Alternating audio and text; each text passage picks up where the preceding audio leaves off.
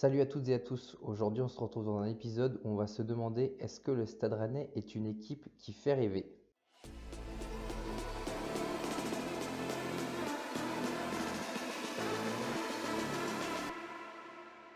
Donc, est-ce que le Stade Rennais fait rêver?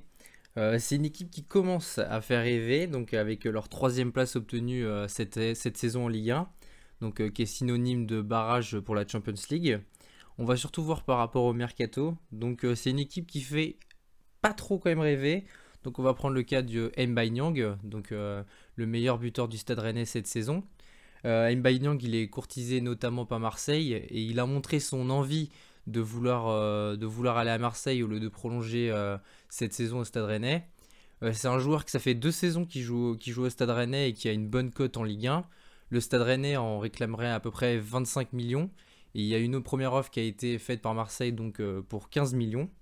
Donc euh, il voudrait vraiment clamer, euh, enfin jouer la Champions League l'année prochaine avec Marseille plus qu'avec le Stade Rennais. Donc on voit que l'ambition du Stade Rennais quand même est de le conserver, mais si Nyang part, ça ferait quand même un énorme trou. Surtout que pour le remplacer, le Stade Rennais envisage de recruter l'attaquant de, Amiens, Serou Guirassy, donc euh, qui est plutôt un joueur de second plan. Le Stade Rennais avec Nyang avait prévu euh, un projet sur du long terme. Il est, enfin là, ça fait deux saisons qu'il y est, donc c'est déjà pas mal. Mais s'il pouvait jouer la Champions League, enfin au moins les barrages, la Champions League avec le Stade Rennais, ça serait plutôt une bonne idée de le conserver. Euh, on va prendre aussi les cas donc des arrivées autrement. Donc avec Tanguy Kouassi du PSG, donc il n'a pas voulu signer son contrat professionnel avec le, avec le Paris Saint-Germain. Il a été convoité euh, par Rennes. Donc euh, pour la défense centrale, il faut remplacer Gnagnon qui part, euh, qui est en prêt et qui est parti, euh, qui va sûrement retourner du côté de Séville. Et autrement aussi euh, Jérémy Morel qui était en fin de contrat, qui n'a pas souhaité prolonger et qui a préféré partir au FC Lorient. À voir si euh, déjà le FC Lorient retourne en Ligue 1, enfin va en Ligue 1 et que la LFP valide euh, la montée, ce qui normalement devrait se faire. Donc euh, Tanguy Kouassi, il a courtisé par Rennes, mais malheureusement euh, beaucoup de clubs étaient sur, euh, le jeune défenseur central du Paris Saint-Germain, qui devrait signer au Bayern de Munich.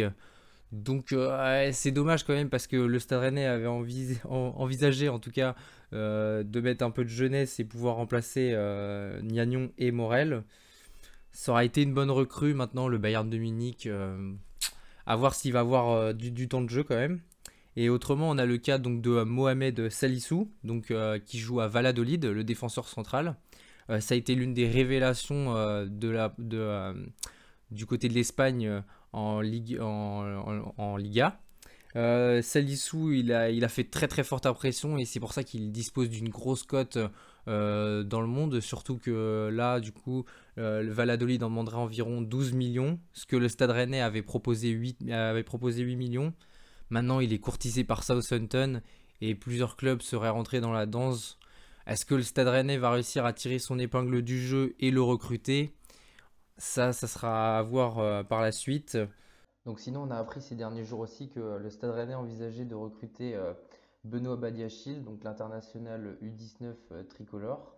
Donc le Stade Rennais aurait fait une offre de 15 millions pour, recruter le jeune défenseur central de Monaco. Sauf que Monaco en demanderait euh, 30 millions. Donc ce qui pourrait être une excellente idée pour le Stade Rennais. Après, à 30 millions, sincèrement, ça paraît énorme pour un joueur qui n'a pas fait énormément de matchs en Ligue 1, même s'il en a 36 au compteur. Et sinon, le Stade Rennais envisagerait aussi de recruter Axel Disassi, donc le défenseur central aussi de Reims, qui a été une véritable révélation cette saison avec euh, 27 matchs. Il a impressionné euh, vraiment euh, par sa solidité défensive. Mais encore une fois, Southampton est sur le joueur ainsi que Monaco. Donc euh, ça serait vraiment euh, deux projets très intéressants, mais en- enfin ça serait de la jeunesse, donc ça serait hyper intéressant de l'associer euh, avec Damien Da Silva notamment. Donc, donc à voir pour la suite, mais ça reste quand même des bonnes idées. Donc on peut dire que le Stade Rennais, c'est une équipe qui commence à faire rêver, notamment avec sa troisième place cette saison, avec les, pour le barrage de la Champions League pour l'année prochaine. Maintenant, en voyant les meilleurs éléments qui souhaitent partir du Stade Rennais, ça, ça semble compliqué quand même de recruter des joueurs de premier plan.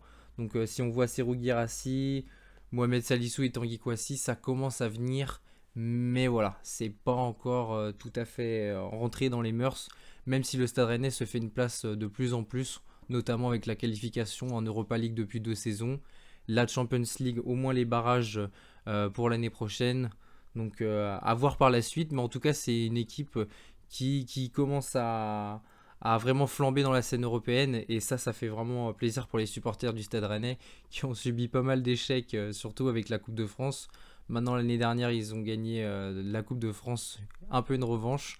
Donc, euh, donc à voir par la suite mais en tout cas c'est une équipe à surveiller.